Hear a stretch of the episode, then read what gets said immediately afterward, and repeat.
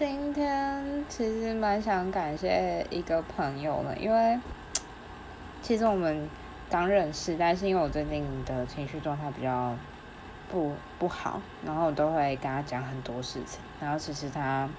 人在国外，就是他没有必要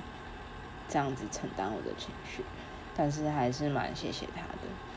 然后就也谢谢自己吧，就是。很勇敢的活到现在。